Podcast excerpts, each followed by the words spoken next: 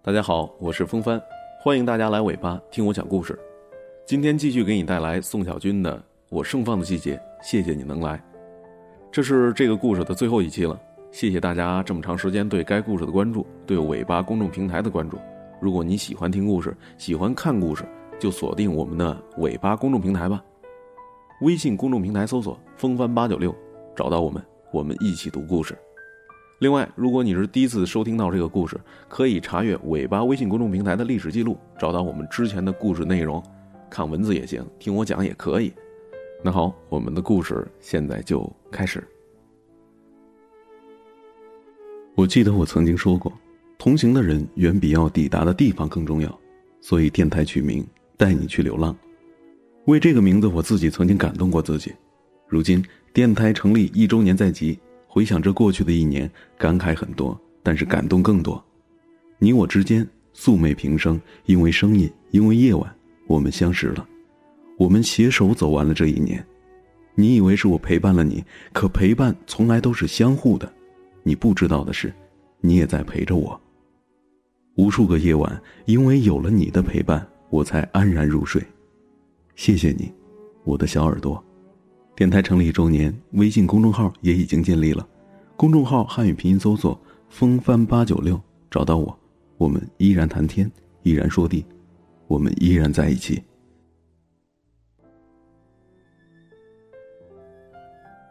记忆当中，那场大雨下的是格外惊心，电闪雷鸣，以至于老师不得不交代同学们：没事别往外跑啊，以免遭到雷击。我坐在座位上，透过玻璃看着窗外的乌云密布的天空上，闪电割裂云朵，惊心动魄。大雨倾倒而下，像是女娲补天的时候请的施工队做的是豆腐渣工程，整个天空就成了一个大空洞。就在这个时候，我收到了一封信。信封上歪歪扭扭的写着我的名字，整封信透着一股诡异的气味。我看了一下来信的地址，离我很远。一想我在那儿没什么朋友啊，我心里面莫名的就跳了一下。我揣着这封陌生人的来信，心里竟然有点紧张了。上自习课的时候，我在桌洞上偷偷的打开了这封信。白底红格的信纸上，歪歪扭扭的写满了圆珠笔字儿，每个字儿都颤颤巍巍，信里有一股似有似无的药味儿。我开始阅读这封信的内容，越看越心惊，双腿忍不住发抖，额头上冷汗也滴了下来。来信的人用的是第一人称：“你好，我是季敏敏原来的男朋友。敏敏跟我说，说起过你，他说他很喜欢你，想跟你在一起。虽然我心里很难受，但我还是祝福你们。”我祝福你们的原因，不是因为我不敢和你竞争，而是我已经没有时间和你竞争了。我得了造血干细胞恶性克隆性病，通俗一点说，就是白血病。医生已经不让我下床，我知道我活不过三个月了。我想每个人都应该有一个临终愿望。我想了很久，决定给你写下这封信。我知道敏敏非常喜欢你，所以我希望把敏敏托付给你，希望你能好好对她，让她幸福，不要辜负了她。这是我最后的心愿。也是我在人世间唯一放不下的惦记。你一定要答应我。最后的落款是某某某，绝笔。我看完整封信，目光落在信上的最上角，上面一行打印体的红字儿：某某某军区总医院。我整个人都不好了。外边正下着雨，我长这么大第一次感到了由衷的恐惧。听这封信里的意思，就是说，如果我不好好对花生米，她濒死的前男友做鬼也不会放过我。我不知所措，脑子里是一片轰鸣。好不容易熬到了下课，我再也顾不了那么多了，拿着信冲到了花生米的教室，在众目睽睽之下，拉着花生米就往外边走。在走廊里，我把那封信举给他，让他看。他看了几眼，没说话。我声调都变了。他，他真的是你以前的男朋友？他真的得了白血病吗？花生米的反应让我更加恐惧。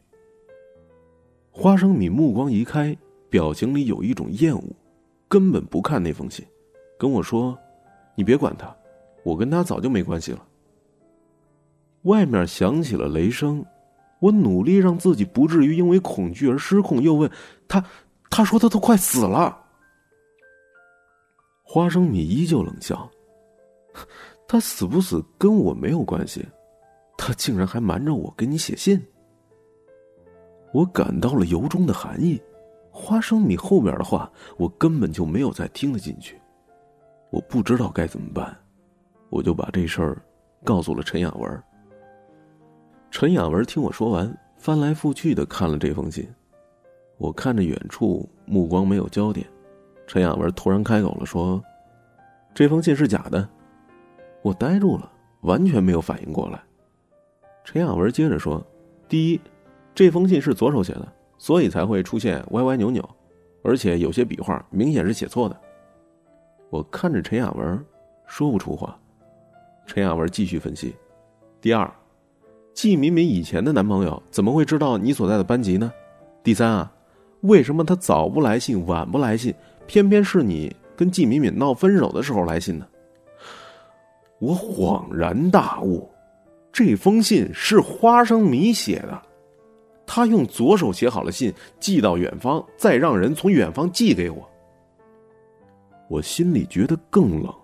如果这封信是真的，花生米怎么能够对待一个将死的人呢？好歹也在一起过，买卖不成，情谊还在啊。可如果这封信是假的，那花生米的心机也太深了吧？这还是我认识的那个花生米吗？我问陈雅文：“如果这封信真的是假的，花生米的用意到底是什么？”陈雅文没说话。其实我心里呢，早就有了答案。花生米喜欢琼瑶剧，他复制了这个桥段，用托孤的方式让我好好对他。我能明白花生米的用心，就是我接受不了这样的方式。我跟花生米再一次见面，他看我的眼神里就有所期待。我没有戳穿他苦心经营的这个桥段，我只是告诉他，我们都好好学习吧，别谈恋爱了。花生米哭着说：“我以前男朋友都给你写信了，你怎么还这样对我？”我尽量显得是铁石心肠一点。花生米最后一句话让我更加坚信了自己的决定。我转身离开了，花生米一个人哭倒在了地上。我有些心疼，但奇怪的是，也有一种报复的快感。从此之后，花生米无数次的托小茉莉给我写信，所有的信我都没有收，原封不动的又让小茉莉给退了回去。小茉莉最后终于忍无可忍了，不再充当小信鸽。就这样，时间过得很快，我跟陈雅文成了很好的朋友，但也只是好朋友。后来我听李梦一说，花生米跟他们班的一个体育生好了。花生米跟体育生经常在晚上去操场，我看到了好几次。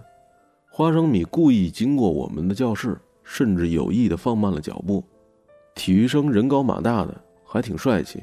花生米走在体育生的身后，像是一只小鸟。很快，我们就升了高中。我跟陈亚文去了两所不同的重点中学，约定将来比赛谁的大学考得更好。后来，陈亚文以优异的成绩考到了北京，毕业之后在北京留校任教。而我的高考却失利了，念了一所名不见经传的大学。毕业后去北京飘摇，陈亚文带着她的男朋友还请我吃了火锅。我看着她的男朋友。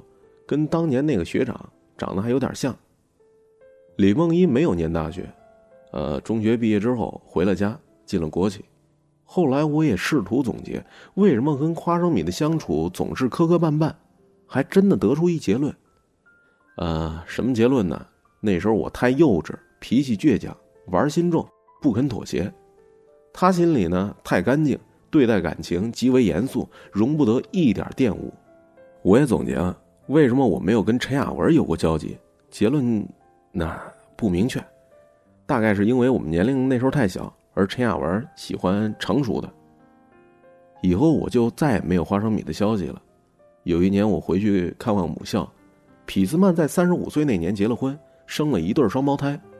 五十岁的匹斯曼眼神里多了柔和，少了当年铁血的杀气，大概是当了母亲的缘故吧。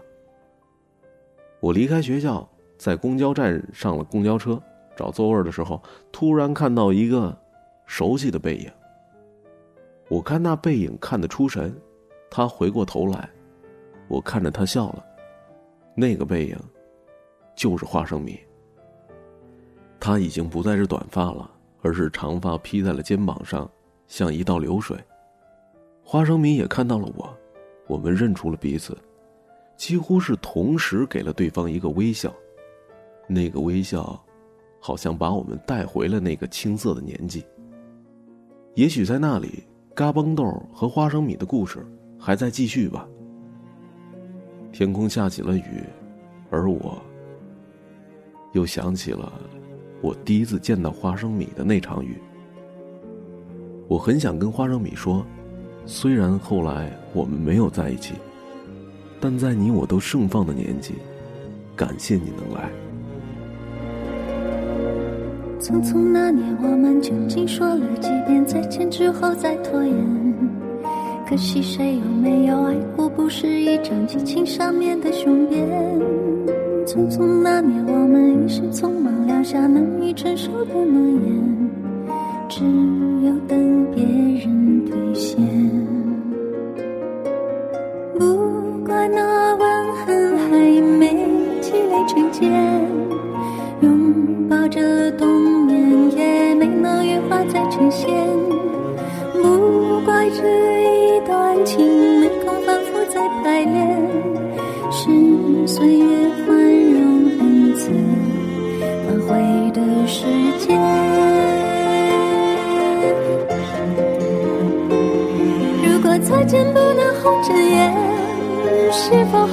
红着脸？就像那年匆促刻下永远一起那样美丽的谣言。如果过去还值得眷恋，别太快冰释前嫌。谁甘心就这样彼此无挂也无牵？我们要互相亏欠，要不然凭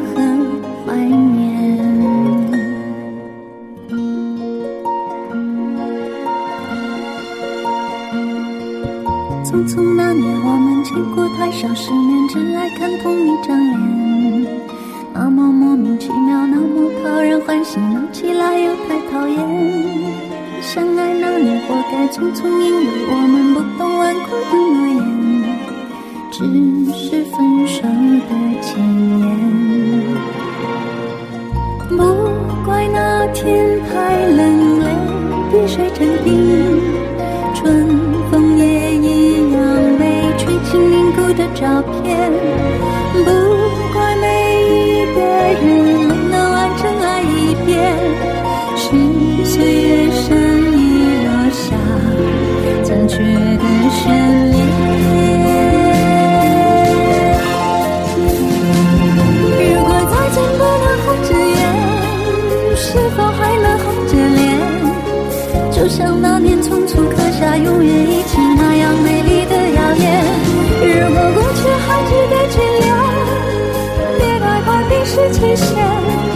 谁甘心就这样彼此无挂也无牵？